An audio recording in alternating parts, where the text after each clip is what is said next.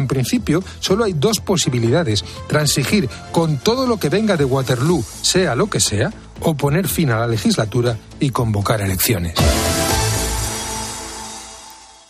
Son las tres y las dos en Canarias. Con Pilar García Muñiz, la última hora en Mediodía Cope. Estar informado.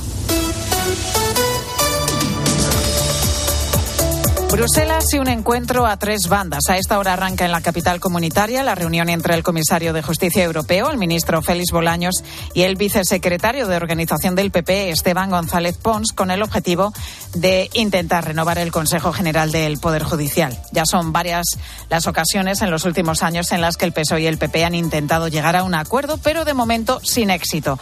Veremos a ver qué es lo que pasa en esta reunión que está teniendo lugar en, eh, en Bruselas y de la que te vamos a contar eh, enseguida pues todo lo que pase.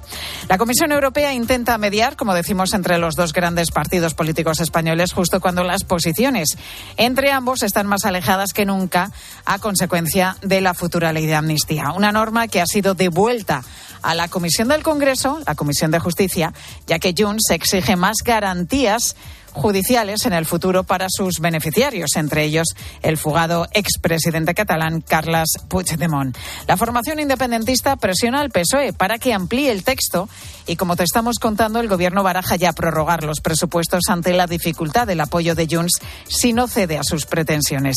Esta mañana el abogado José María Fuster Fabra le decía a Carlos Herrera que el futuro de esta ley se antoja cada vez más complicado.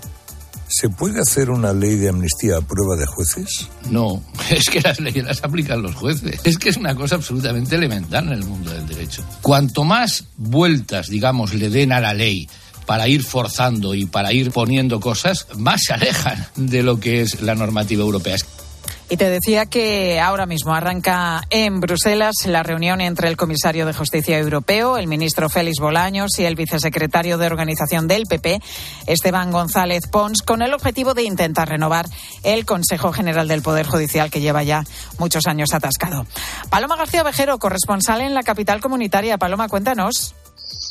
¿Qué tal, Pilar? Pues mira, a eso de menos 20 han entrado simultáneamente. Llegaban primero Esteban González Pons, después Félix Bolaños, pero prácticamente a la vez, solo que cada uno por una puerta giratoria. Les hemos visto pasar el control de seguridad de este edificio Berlaymont, donde nos encontramos que es el edificio oficial de la Comisión Europea.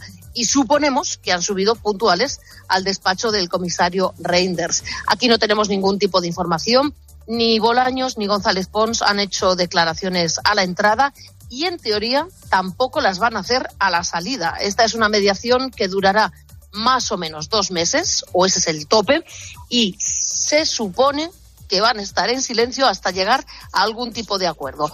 Si es primero la reforma o primero la renovación, lo sabremos con el paso del tiempo.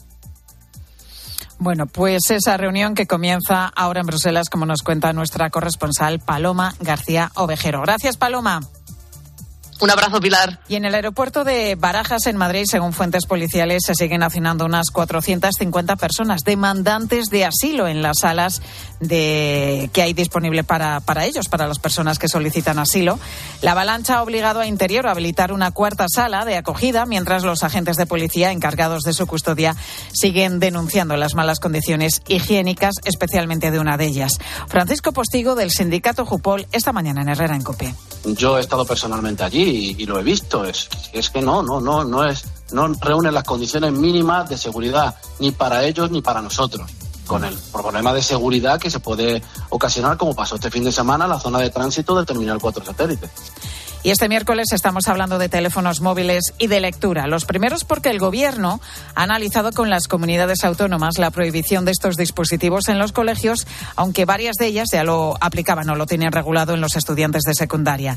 El segundo porque el último barómetro sobre los hábitos de lectura y compra de libros nos dice que más de un tercio de los españoles no lee nada nunca. Daniel es el presidente del gremio de libreros. Que haya una parte significativa de la sociedad española que no lee acaba creando desigualdades sociales. Porque las sociedades lectoras son las sociedades más prósperas económicamente, las que tienen mayor grado de innovación, las que registran más patentes y las que probablemente progresan incluso también en términos intelectuales y de libertades. Y esa desigualdad es al asunto al que debería